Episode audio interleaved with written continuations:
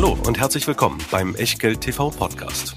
Bevor es gleich losgeht, beachtet bitte unseren Disclaimer auf der gleichnamigen Unterseite auf www.echtgeld.tv. Auf die Inhalte dieses Disclaimers wird zu Beginn einer jeden Sendung explizit eingegangen. Und nun viel Spaß und gute Unterhaltung mit Tobias Kramer und Christian Weröhl. Vier Jahre Echtgeld. Herzlich willkommen aus Berlin und herzlich willkommen das erste Mal seit der Pandemie wieder zusammen vor der Kamera.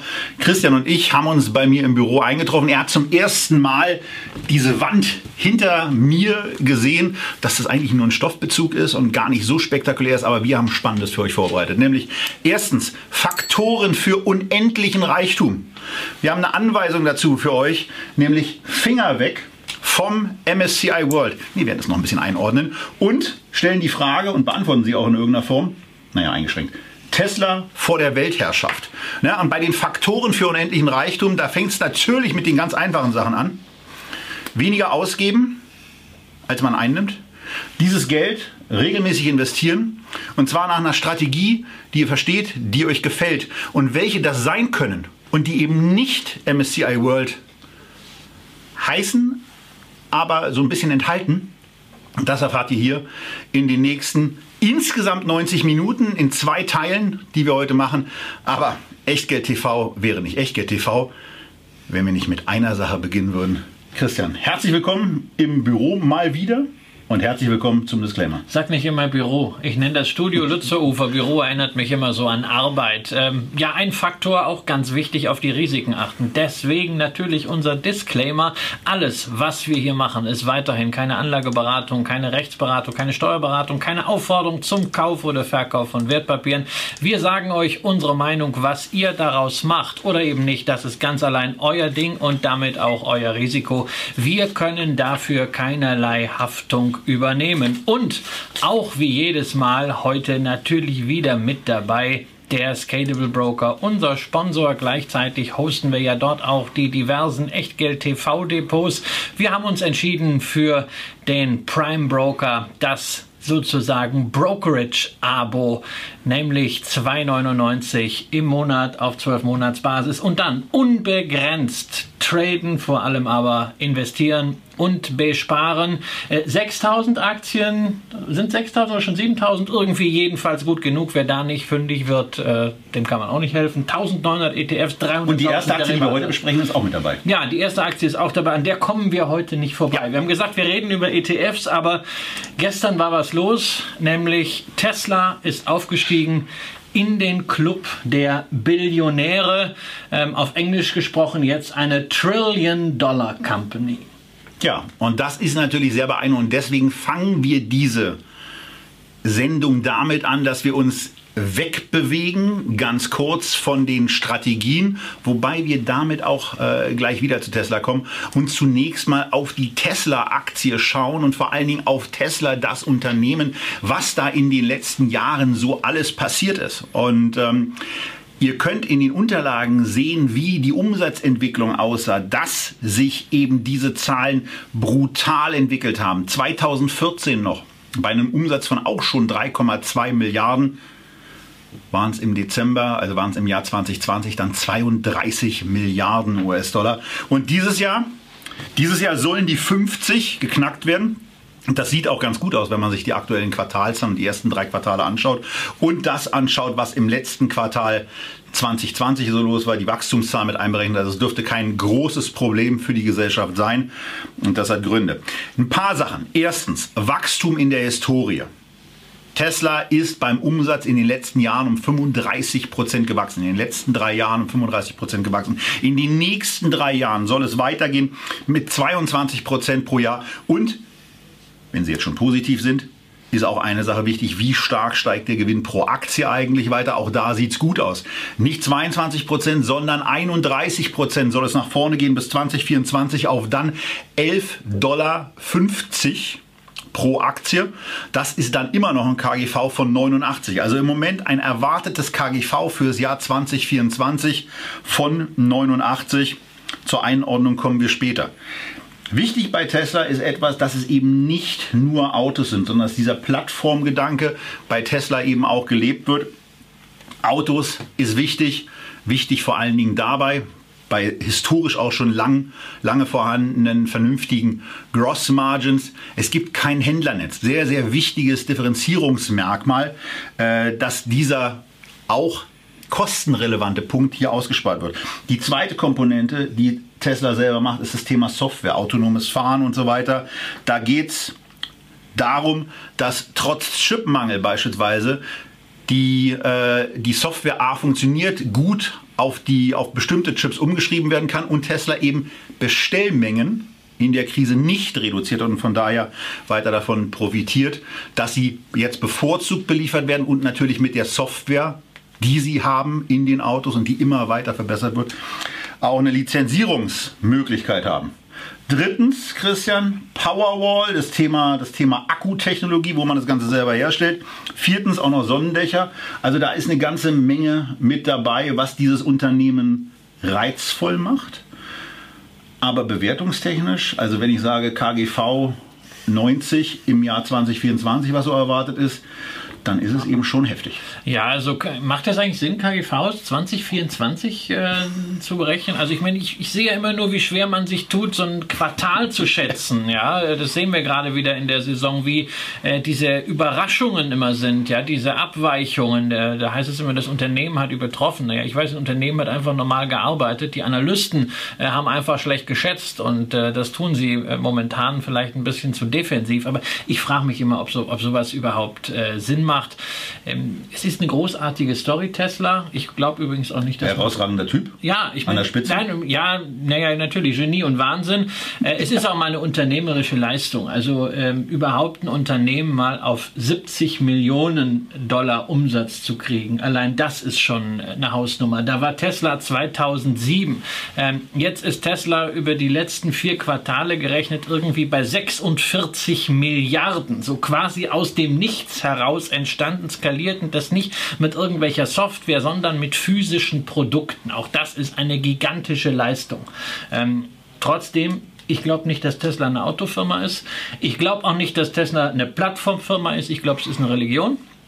Zumindest wenn ich in meine Twitter-Timeline sehe, wenn ich sehe, sobald man irgendwas zu Tesla schreibt, sofort, ne, Reichweite ist garantiert und dann ist es so 50-50, ist alles nix und wird auch nix und äh, Diskussionen der, eskalieren. Kommt der Blackout und ist völlig überbewertet. Andere sagen, wie Frank Thelen, der sich ja extrem hoch gewichtet hat in seinem, in seinem neuen Fonds mit äh, 13 Prozent, ähm, das ist erst der Anfang. Und ich muss dann immer sagen, hey, also ich bin total froh, dass ich irgendwann mal so eine Popelspaßposition bei Tesla eingegangen gegangen bin, dass ich die viel zu früh halbiert habe und mir das jetzt so einfach angucke. Ähm, und ansonsten fehlt mir da einfach jeglicher Bezug. Ich muss nur sagen, der jüngste Anstieg, den wir gesehen haben bei Tesla, der ist ja quasi fast schon rational. Denn der äh, Grund dafür oder der Anlass dafür, dass wir auf die Billion US-Dollar gegangen sind in der Marktkapitalisierung, war ja eine Bestellung von Hertz, von dem Autovermieter. 4,2 ähm, Milliarden Dollar Umsatz waren gut für einen Anstieg der Marktkapitalisierung. Das zahlen die für 100.000 Autos? Genau, Anstieg der Marktkapitalisierung 100 Millio äh, Milliarden Dollar. Das heißt also, dieser Bestellung hatte etwa ein Kursumsatzverhältnis von 25. Und, Und das ist total spannend spannend. Das entspricht der Bewertung weil, von genau, Tesla. Weil die aktuelle Bewertung ist auf diesem äh, Level in der Tat.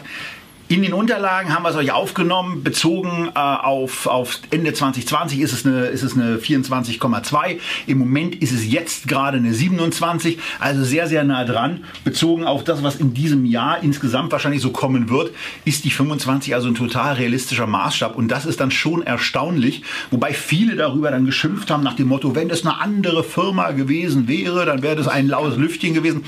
Aber 100.000 Autos wären auch für Mercedes, für BMW keine ganz kleine Nummer. Für Volkswagen und Toyota ist es natürlich was anderes. Ja, hoffen wir natürlich mal, dass Hertz das auch bezahlen kann. Ja, sie waren ja vor kurzem noch pleite. Da steckt doch eine andere Konstruktion dahinter. Haben, die zahlen haben, das doch niemals haben dann viel Geld äh, äh, bekommen, haben Anleihen äh, begeben dürfen, werden das auch weiterhin tun. Es gibt ja auch einen ähm, äh, Autovermieter, der etwas stärker aus der Substanz arbeitet, äh, hier in Deutschland. Fällt dir jemand ein? Ja, der würde mir etwas näher liegen. Natürlich, die Six, die können wir auch mal. Aber ich warte wirklich auch darauf, dass dieses, dass dieses Thema Mietauto Mietautos, Elektronik, äh, elektrische Mietautos einigermaßen verfügbar. Es ist noch sehr, sehr gering und ich glaube, dass damit auch diese Durchdringung angeschoben werden kann, weil man will es ja dann doch erstmal probieren, auch mal natürlich. über eine Strecke von Das ist natürlich auch geniales, geniales Marketing für Tesla in dem Moment, wo die ganze Sache funktioniert. Also wenn erstmal bezahlt wird, wenn man dann auch natürlich äh, sukzessive liefern kann und wenn dann die Autos auch funktionieren und alles mit Autopilot und sonst was, wenn das funktioniert. Ansonsten,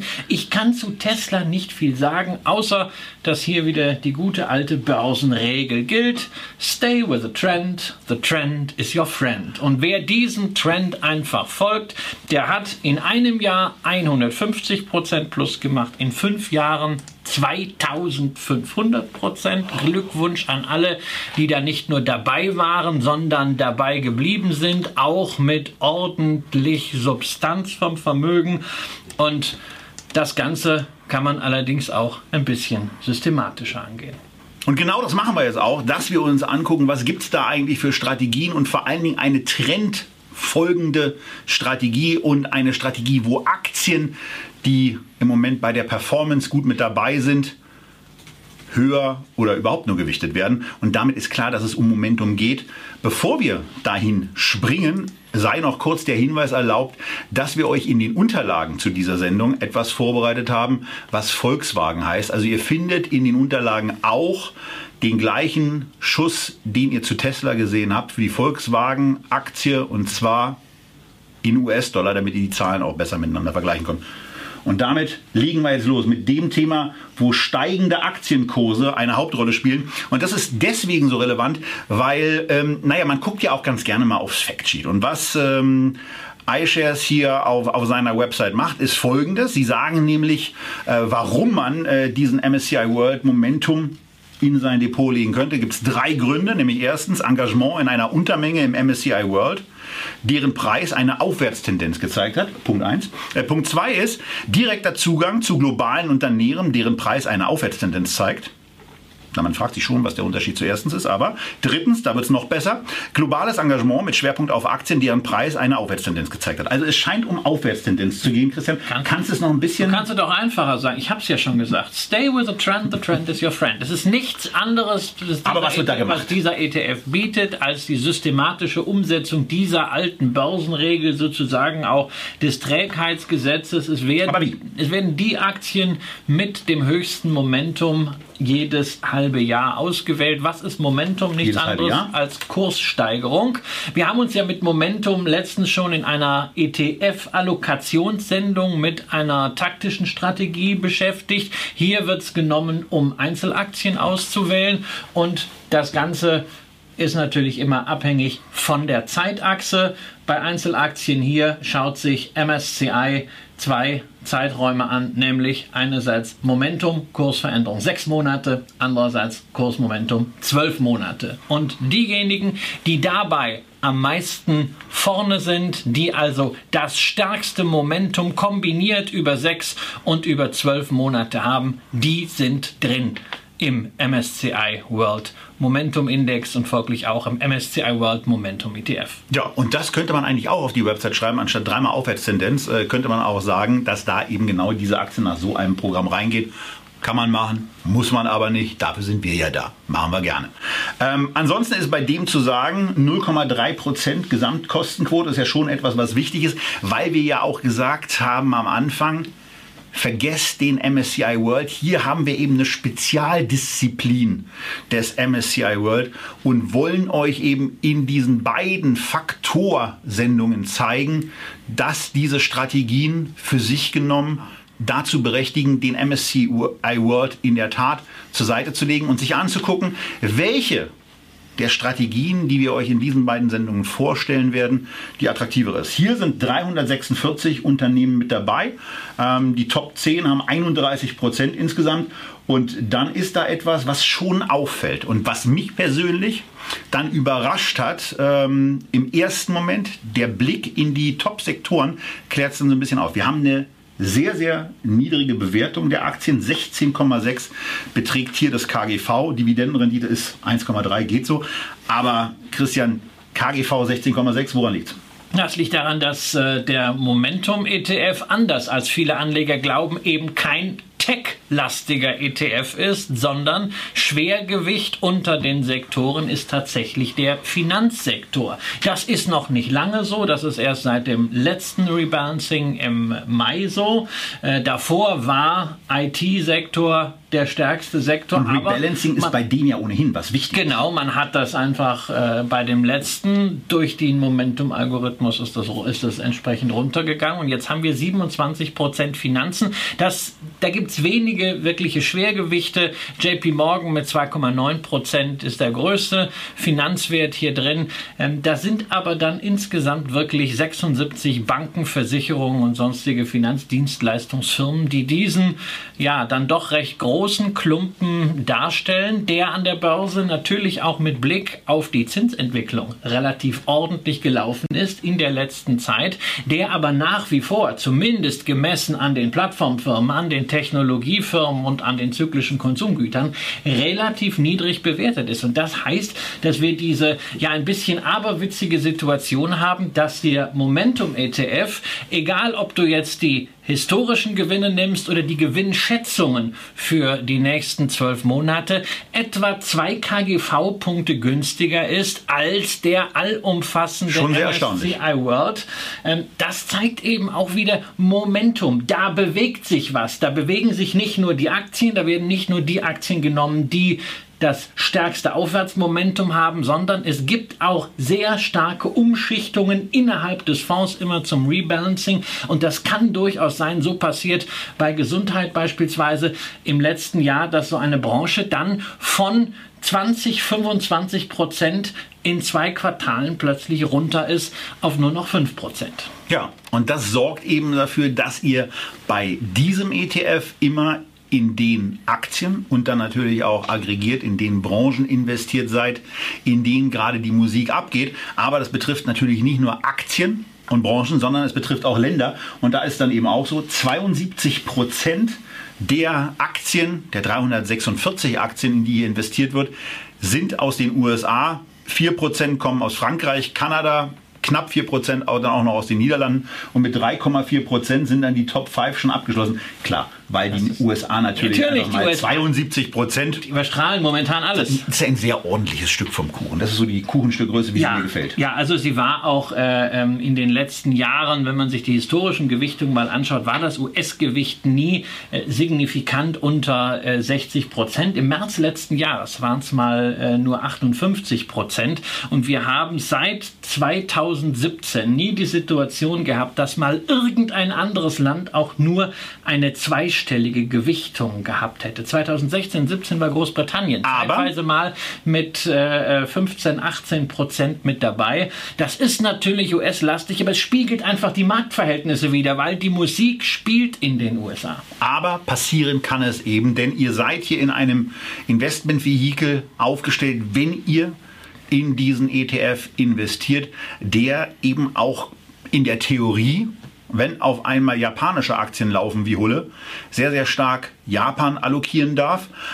Können es 100% werden in der, in der puren Theorie? Naja, in der, in der puren Theorie könnten es. Es gibt äh, wenig äh, ähm, Restriktionen bei der Auswahl. Ähm, also ganz, Japan, wichtig, ganz, wichtig ist, ganz, wichtig, ganz wichtig ist der Cap für äh, einzelne Aktien. Der liegt nämlich bei 5% genau. zum Zeitpunkt des Rebalancing. Also 13% Tesla kann es durch entsprechende Veränderungen beim Börsenwert zwischen den Rebalancing-Terminen geben, aber immer dann, wenn wieder neu ausgewählt wird, wird auf jeden Fall auf 5% Und Tesla, Tesla ist ja ein wichtiges Stichwort, weil wir zeichnen ja heute auf, nachdem dieser Sprung stattgefunden hat. Und an Platz 3 in unserer Aufstellung ist Tesla am 25. Stimmt das eigentlich, was ich hier gerade sage? Genau, am 25. Oktober gewesen. Genau. Aber am 26. Oktober sieht das Ganze waren schon ein bisschen auf, Waren Sie auf Platz 1 mit 5,78 Prozent? Ja, also natürlich dieser Anstieg sorgt dafür, dass man über den Cap äh, hinausgeht zwischen den beiden Rebalancing-Terminen. Und Tesla ist auch schon lange genug ein Gast in diesem Index. Seit März 2020 ununterbrochen dabei. Äh, damals mit einem Gewicht von 1,4 reingegangen, jetzt bei 5 5,78. Das heißt also, obwohl da natürlich auch bei den Rebalancings immer ein bisschen Gewinn implizit mitgenommen wurde, hat man mit diesem ETF sehr, sehr ordentlich an dieser Tesla, Hosse verdienen können. Und das ist ja auch wichtig für alle diejenigen, die ETFs haben, die sagen, ich möchte keine Einzelaktien haben. Macht euch immer klar, ihr seid damit implizit auch in Einzelaktien dabei. Und naja, also einen solchen Anteil in einem Weltportfolio von 5% Tesla, da freut, da freut, man sich heute, da freut man sich, da freut man sich, wenn die Aktie steigt. Entsprechend ist natürlich, wenn es mal wieder runtergeht bei Tesla, hm, what goes up must come down, dann kann natürlich dort der Fonds zumindest bis zum nächsten Rebalancing, bis das Momentum wieder neu entscheidet, auch entsprechend überproportional wir könnten, wir könnten eigentlich jetzt so zum vierten Geburtstag von Echtgeld mal so eine, so eine, so eine Phrasensau einführen, äh, weil äh, es muss ja gar nicht runterkommen, weil Tesla kann ja auch diese Erwartungshaltung, genau. die die Investoren haben, durchaus genau. rechtfertigen. Genau. Und, und wenn, dann muss die nämlich überhaupt genau. nicht wenn, runterkommen. Und wenn sie nämlich nicht runterkommt, was passiert, wenn sie immer weiter steigt? Sie hat jetzt dann ein Gewicht, was über 5% ist. Das wird dann wieder gekappt. Und zwar im in, November schon? In Relation zu den anderen. Und dann kann sie wieder ab da entsprechend weiter steigen. Also gut wäre jetzt quasi, wenn sie noch einen Monat weiter steigt, weil dann läuft sie eben schön in die Übergewichtung weiter rein. Am letzten Arbeitstag, Last Labor Day, ähm, äh, letzter, letzter Börsentag, da wird gewechselt und da wird dann im Grunde genommen auch ähm, wieder die 5%-Kappung eingeführt. Und das schadet ja auch keinem Depot, äh, vielleicht mal eine gewisse äh, Querlage oder eine gewisse Übergewichtung mal für sich zu überprüfen. Und was natürlich auch noch wichtig ist, ist eine zweite Regel. Äh, MSCI hat das Ziel, dass der Index etwa 30 Prozent der Kapitalisierung des MSCI World widerspiegelt. Äh, mhm. Das heißt, man kann also schwerlich einen Fall sich mit, denken. Mit Alphabet, in, in, Apple und Tesla. Genau, aber man kann sich schwerlich einen Fall denken, in dem am Ende nur 20 Aktien drin sind mit jeweils 5 Prozent. Das heißt also eine gewisse Mindestdiversifikation habt ihr, wobei ein 31 Prozent in den Top 10 Aktien heißt momentan schon, das ist noch ein bisschen klumpiger als der MSCI World, aber wir wissen ja auch von aktiven gemanagten Fonds, eine Überrendite entsteht dann, wenn man entsprechend fokussiert ist. Und fokussiert sind wir hier. Und beim Thema Überrendite, Tobias, müssen wir natürlich jetzt, nachdem wir so viel über die Struktur gesprochen haben, so viel über den Mechanismus geredet haben, auch mal dazu kommen, was bleibt denn für Anleger historisch übrig? Ja, und da lassen wir natürlich wie üblich Steuern außen vor, aber wir gucken uns in der Tat die Indexentwicklung mal gegenüber dem MSCI Einspruch, World an. Einspruch. Also wir lassen Steuern hier nicht komplett außen vor. Ja, denn, der Total Net. Naja, wir machen den Net Total Return und das ist natürlich relevant, wenn du überall den kalkulatorischen Quellensteuersatz äh, erstmal abziehst. Theoretisch muss ja. man als Anleger leicht besser sein. Ja. Ja. Ja, aber ob, ob das, also ich bin, äh, sagen, es ist ein Ansatz, den kann man so fahren. Und, ähm, Wir rechnen uns auf jeden Fall hier nicht reich. Das, äh, naja, ein bisschen schon. Ein bisschen schon, weil wenn man sich das Ganze so anguckt, ähm, was eben schon in den letzten Jahren gelaufen ist, da war es ja auch schon so, dass der Index ähm, auf Basis unseres Lieblingsstartdatums, 1.1.2008, sich vervierfacht hat während der MSCI World nur eine Verdreifachung hinbekommen hat. Und hier sehen wir das Ganze mal in etwas längerer Betrachtung. Wenn ihr das Video guckt und wenn ihr im Auto sitzt, nein, da müsst ihr jetzt noch nicht zwingend rechts ranfahren. Jetzt nicht. Perspektive schon, weil die Unterlagensammlung ist gut. Aber da sieht man dann eben beim MSCI World in etwa eine Verachtfachung Verachtfachung, Verneunfachung. Seit und, 1995, ja. Und beim Momentum ist es dann mal eben eine schlanke Ver-21-fachung. Ja, das äh, das ist schon fett. Das, das ist schon fett, aber es geht noch fetter, denn ähm, dieser Mechanismus Momentum ist ja nun wirklich einfach, weil er, man braucht keine Fundamentaldaten dafür. Das ist ja auch etwas, was so für viele Value-Investoren und für diese sophisticated people, die ganz viel rechnen und so richtig, richtig einarbeiten, so total frustrierend ist. Kaum ist er ja? wieder hier, fängt er schon wieder so an zu Nein, so ein, ganz, so ein ganz simpler Mechanismus, der einfach nur sagt, oh, ich kaufe das, was eh am besten läuft, so total stupide, läuft so großartig. Ja? Das Schöne daran ist, man kann sich jetzt aber auch wirklich für lange Zeiträume nach hinten angucken. Du brauchst eben keine Fundamentaldaten. MSCI hat genau das gemacht. Es gibt diesen Index zurückentwickelt bis 1975 und auch da bleibt eine sehr sehr große Lücke. Eine Ver-400-Fachung in der Momentum-Allokation versus einer 125-Fachung. Was auch schon nett ist. Beim MSCI World. So jetzt packen wir das alles mal runter nach 46 Jahren auf per annum heißt es 13,7% PA mit dem Momentum, im Durchschnitt 10,9% im Durchschnitt mit dem normalen MSCI World pro Jahr. Und man sieht vor allem, also was diese Differenz drei Prozentpunkte. Es, ging, ja. gar nicht so viel, es ging gar nicht so schlimm. Das ist der Zinseszinseffekt. Das ist eben, wenn die Lücke immer weiter auf. Man muss aber auch dazu sagen, das ist so, dass also 75 ist das Jahr quasi zwischen unseren beiden Geburten. Ähm, Wirklich? Ja. Achso, ich habe hab dich immer irgendwie so. Naja, nee, stimmt. An dieser Stelle verlässt Herr Röhl sein Pult. Zack. Endlich kannst du es wieder. Ja, ja, es wurde auch mal Zeit. 75, es wurde auch mal Zeit, dass man das alles nicht so stehen lassen es sind, 46, es sind 46 Jahre, ähm, die wir uns hier angucken. Aber bei solchen Grafiken, wie wir sie hier für diejenigen, die uns sehen, gemacht haben und da geht noch was. diejenigen, die äh, es hören, äh, sollten sie sich, wie Tobias immer sagt, runterladen.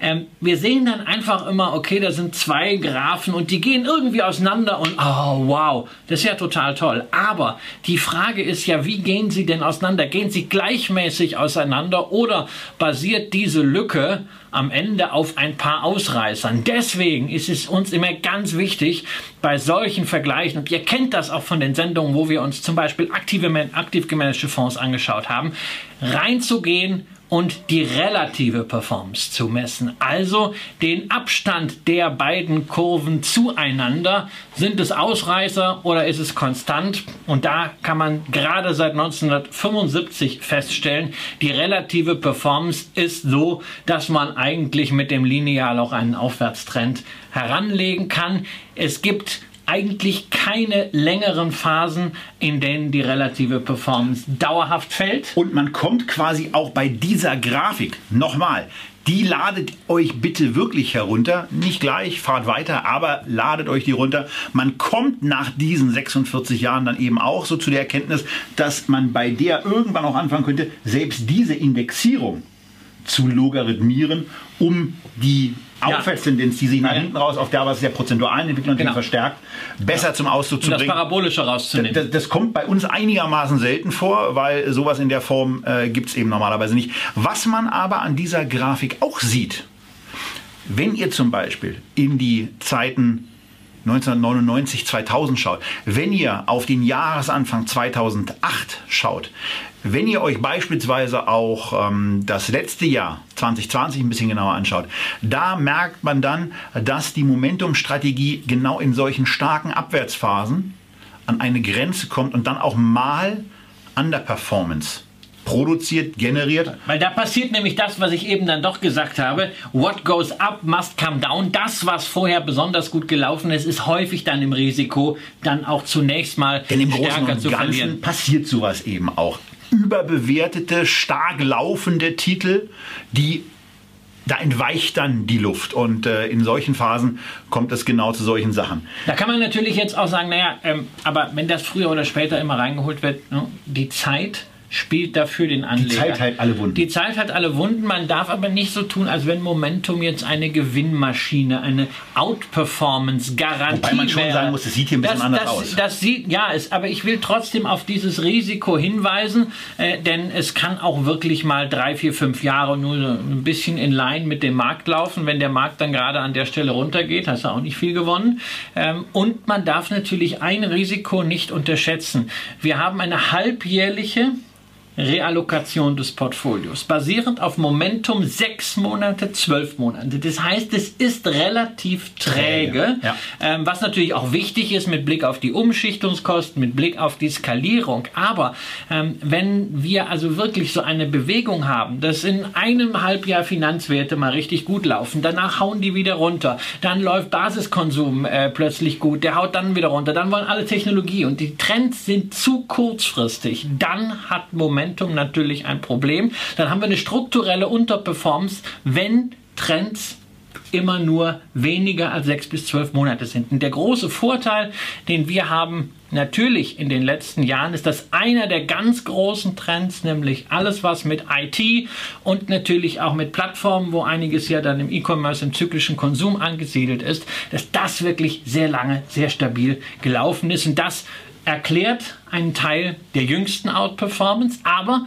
wir sehen gleichzeitig in der Rückschau, es gab immer solche Themen, die eben längere Trends waren, als man häufig als Investor denken wollte. Und für die Zuschauer des Videos sei hier noch gesagt, jetzt wird ja gerade länger die Grafik ähm, in dem, in dem 46-Jahres-Vergleich eingeblendet.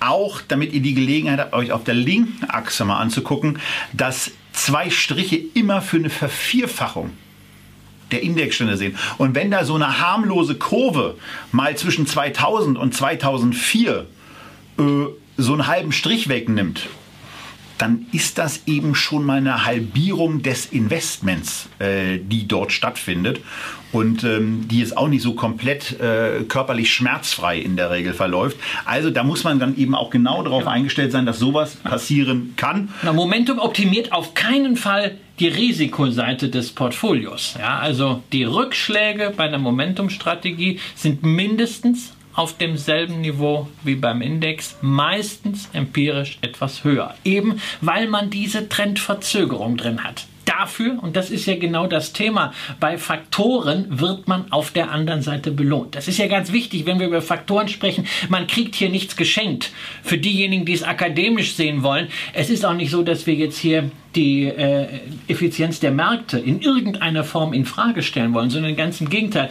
Faktoren sind ja nur eine Möglichkeit, Performance zu erklären. Es ist ein Modell und Momentum ist ein Teil der Erklärung der Gesamtmarktperformance und das extrahiert man hier.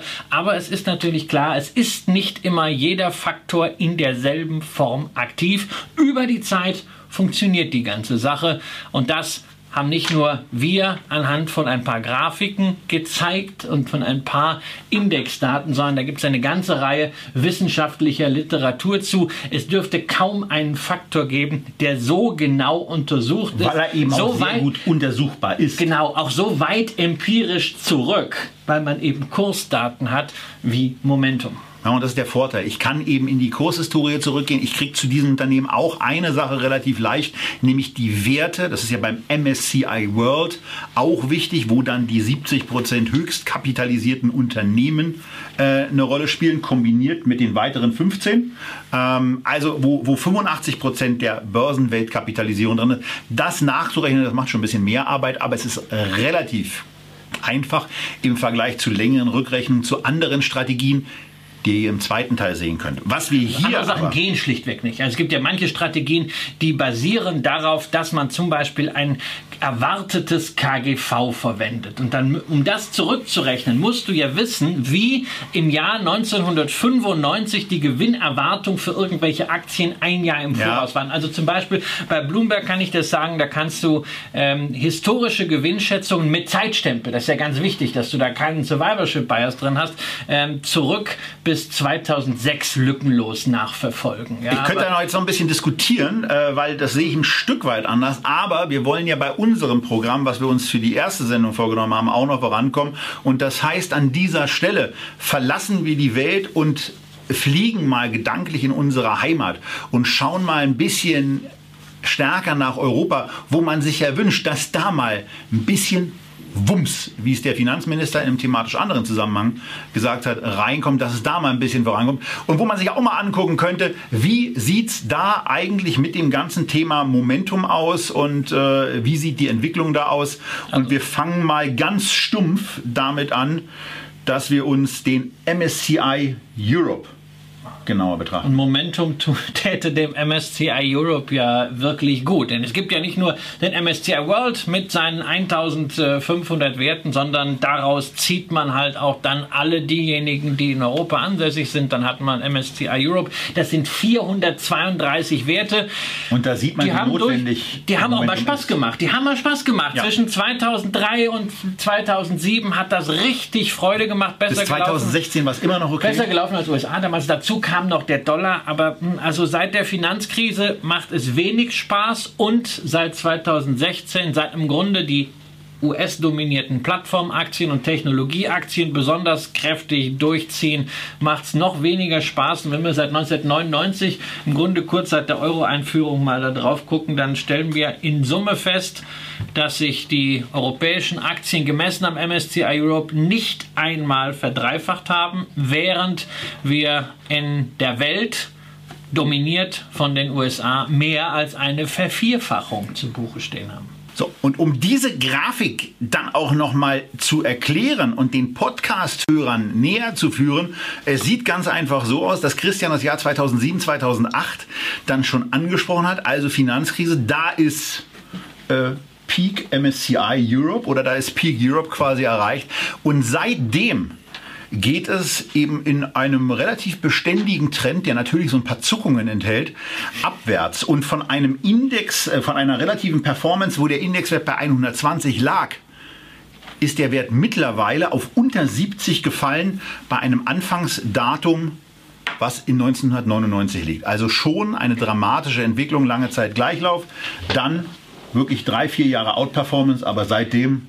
Das widerspiegelt Chaos. einfach den Bedeutungsverlust Europas. Und ab, äh, gleichzeitig sollten wir nicht vergessen, dass es auch in Europa sehr, sehr gute Firmen gibt und dass man da durchaus bei vielen Firmen Momentum hat. Und das kann man zum Glück extrahieren, denn es gibt Momentum-ETFs eben nicht nur weltweit. Es gibt sie auch für die USA, aber steckt ja schon sowieso viel USA drin. 72 Prozent reichen ja. Genau, es gibt sie auch für Europa. Also Europa in der geografischen Bezeichnung wohlgemerkt. Wir reden hier nicht nur über die Eurozone, sondern wir wollen ja auch zwei sehr entwickelte Kapital Kapitalmärkte auf jeden Fall dabei haben, nämlich Großbritannien und die Schweiz plus ja. komplett Skandinavien ist halt dabei. Und äh, das lohnt sich, äh, das in der Form zu machen, da dieselbe Momentum-Strategie auf Aktien anzuwenden, also ebenfalls 6 und 12 Monats Momentum zweimal im Jahr umgeschichtet mit demselben Cap.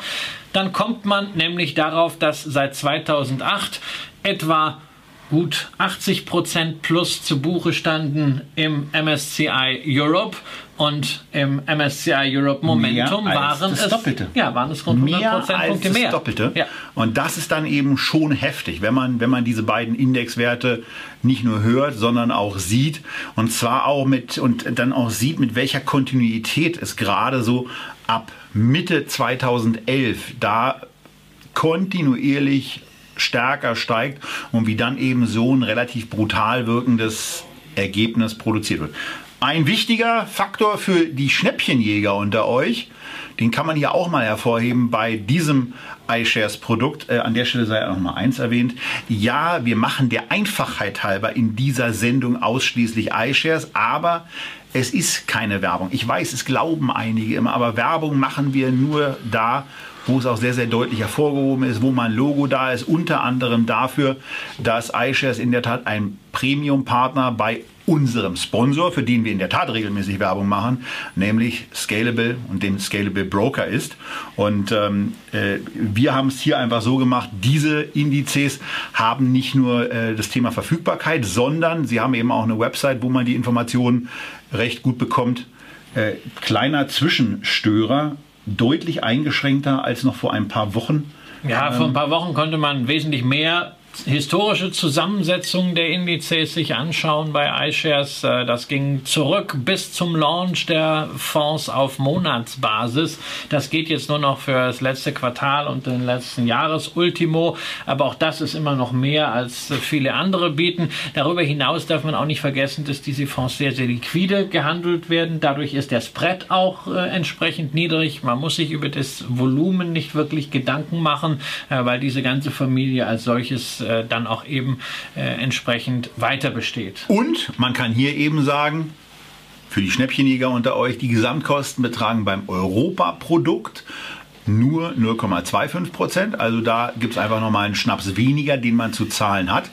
Wobei das immer noch mehr ist als natürlich bei einem marktbreiten Index, weil entsprechend äh, der Umschlag äh, und die etwas höhere Spezialisierung, wahrscheinlich auch die etwas teure Lizenz, äh, muss sich natürlich irgendwo widerspiegeln. Aber wer nicht versteht, dass ich möglicherweise eine teurere Lizenzgebühr oder ein höheres TER bei einer solchen Outperformance, die der Momentum hier ja produziert hat, ähm, auch, auch gelohnt hat und ähm, auch weiterhin lohnend sein kann, auch unserer Überzeugung nach, ähm, eine sinnvolle ja, Alternative zum reinen MSCI World dasteht, der ist bei Echtgeld TV sowieso falsch. Also wenn er das nicht kapiert, dann weiß ich auch nicht mehr. Also von daher betrachten wir das mal als, ähm, als eine Information. Ja, es ist natürlich teurer als der MSCI World, aber hier kommt eben auch ein Zusatzfeature daher, was eine doppelt so hohe Performance seit Anfang 2008 ermöglicht hat. Dafür gibt es auch hier keine Garantie. Auch hier haben wir natürlich das Blöd. Thema, ja. wenn, Trend, wenn Trendwechsel sehr schnell, sehr abrupt erfolgen und vor allen Dingen innerhalb kurzer Taktung, dann wird eine Momentum-Strategie immer ein Problem haben. Deswegen ist auch Momentum nicht das allein selig machende. Allein deswegen gibt es schon eine zweite Faktorsendung, denn zum MSCI Europe Momentum muss man ansonsten nicht mehr allzu viel sagen, denn er folgt denselben Regeln wie der MSCI World Momentum. Auch das ist Freestyle. Es wird das genommen, was gerade gut läuft. Das ist, freut mich mich natürlich auch. ASML, ASML der Halbleiterzulieferer und äh, LVMH. Na, wenn du die irgendwo siehst, dann freust du dich immer. Konglomerat, ja, die haben halt zusammen dann jetzt 10% sind die beiden Schwergewichte. Äh, Siemens und Daimler sind auch mit von der Partie. Aktien, die sich ja ebenfalls gut entwickelt haben. Und daran merkt man im Übrigen auch, dass man bestimmte Sachen manchmal gar nicht so, so auf der Uhr hat. Aber offensichtlich war ja auch eine Siemens und eine Daimler dann eine relativ performance-starke Aktie, hat also über die Momentum-Punkte, über die Momentum Momentum Score entsprechend seine Platzierung und seinen Eingang in nee, diese Strategie du musst, du musst ja überlegen, wann wurde reallokiert? Im Mai. Und dann schau mal, Mai 2021 versus Mai 2020, 12 Monats Momentum. Da hat sich natürlich eine Daimler brutal erholt als Recovery Play. Und das ist nur mal eine Erklärung äh, dafür. Ansonsten genauso Freestyle wie bei äh, dem weltweiten Index. Deswegen können wir jetzt natürlich sagen, dass wir hier gerade ein Schwergewicht in Industrie haben. 25 Prozent. IT kommt erst auf 14,1. Allerdings spiegelt das natürlich auch ein bisschen die Gesamtmarktstruktur. Und Ende November sieht das Ganze dann schon wieder anders aus, denn da wird auch hier reallokiert. Da wird also eine ASML heruntergenommen auf maximal 5%, wahrscheinlich noch mal ein bisschen geringer. Ähm, aber wenn sie sich dann weiterhin so stark entwickelt, kommt man dann eben wieder an das Thema ran. Was noch hervorhebenswert ist, finde ich, wieder, dass wir einen sehr preiswerten Index im Moment hier vorfinden mit diesem MSCI Europe Momentum. 12,8 beträgt das KGV, also nochmal, was nicht ungewöhnlich ist, deutlich niedriger als das vom, von den USA äh, dominierte World ähm, Index Produkt.